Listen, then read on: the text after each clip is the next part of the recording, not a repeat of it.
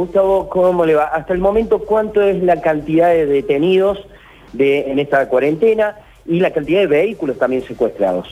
Buenos días, Ariel. Bueno, tenemos la suma total en toda la provincia de 4.750 detenidos eh, a disposición de la justicia y alrededor de 180 vehículos eh, secuestrados que circulaban estas personas eh, que no daban cumplimiento al decreto. Bien, le pregunto sobre estas personas que fueron detenidas en Barrio San Vicente, que eran alrededor de una veintena de personas. Cuéntenos un poquito de qué se trata. Bueno, es un local, eh, una empresa textil donde estaba trabajando supuestamente haciendo barbijos eh, por denuncias de los vecinos. Se constató puntualmente que no eran ese tipo de, tareas textiles que estaban haciendo, sino estaban desarrollando sus tareas normales, como si no estuvieran en cuarentena. Eh, fueron 15 empleados, todos este, puestos a disposición de la justicia, inclusive el dueño de la misma. Y eh, esto van a tener, ah, por supuesto, los empleos también van a tener consecuencias. Exactamente, porque todos tenemos la obligación de cumplir el decreto nacional, todos tenemos que estar en cuarentena, y bueno, este, esta gente no es cumplir la, misma, este, es dispuesta ya, queda dispuesta a disposición de la Fiscalía. Sergio Lucci, los está escuchando el comisario. Buen día, comisario mayor, el gusto de escucharlo. Eh, a ver, me imagino que, en su vida eh, está atravesando por primera vez con una experiencia de este tipo.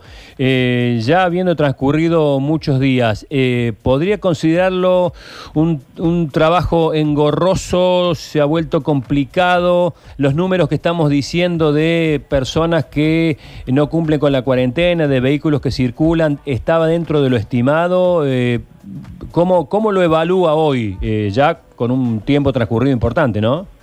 Exactamente. Bueno, buenos días. Buen día. Eh, sí, la verdad que es una situación única en el país, tanto en mi vida personal como policial, es la primera vez que lo estamos eh, transitando, así que son todas situaciones nuevas, nadie se esperaba, honestamente nadie esperaba en la puerta que tuviéramos esta cantidad de personas aprendidas con este trabajo que tenemos que estar realizando otra cosa y bueno, estamos como yendo a, crear conciencia a la gente que realmente tiene que estar en su casa y que es para el bien de todos, no solamente para ellos o para algunos.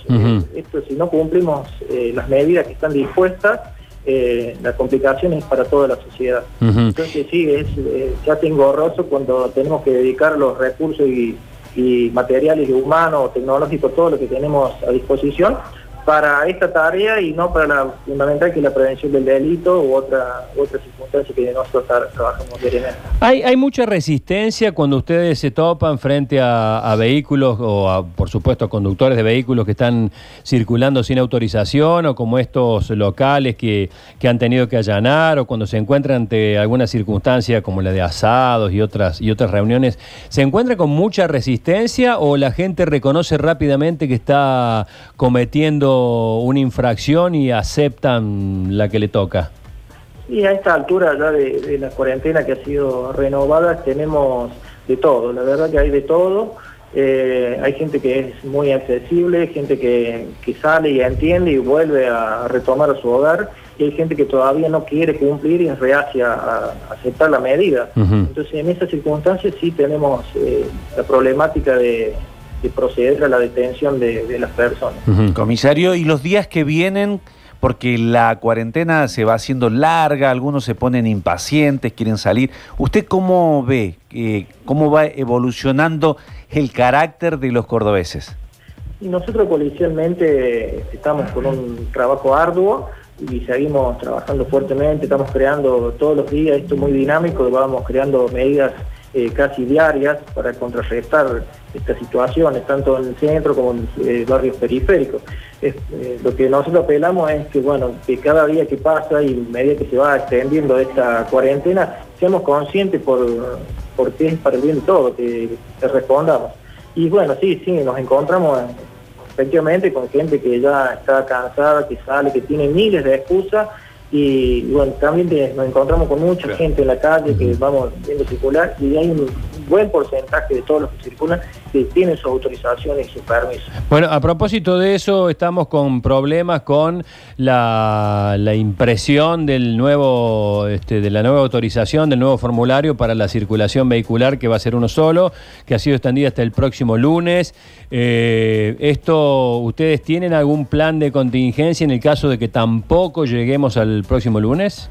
Sí, nosotros estamos trabajando ya con directivas claras y precisas del Ministerio de Seguridad, con la misma modalidad que estamos trabajando eh, la semana pasada, con los certificados, con las acreditaciones y permisos que se dan en las empresas, en las entidades, que donde está autorizado o exceptuado el agente en el artículo 6 del decreto.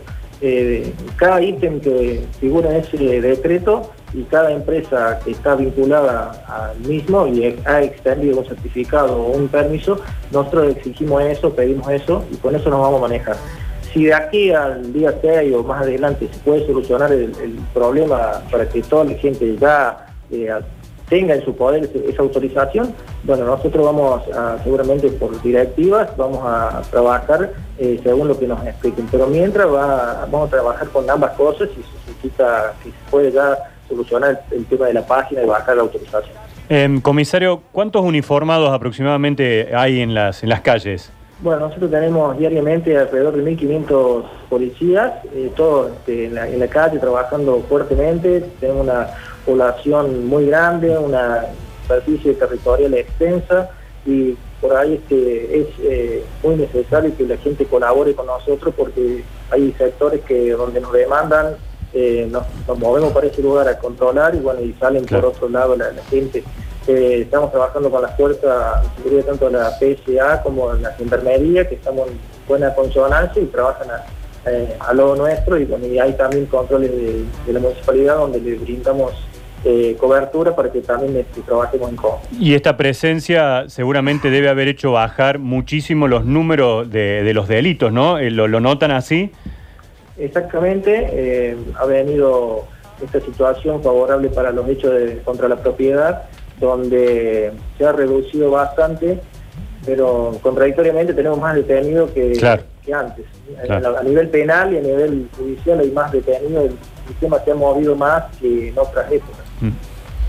Bueno, clarísimo. Ariel, no sé si te queda algo a vos para consultar, que estás ahí in situ.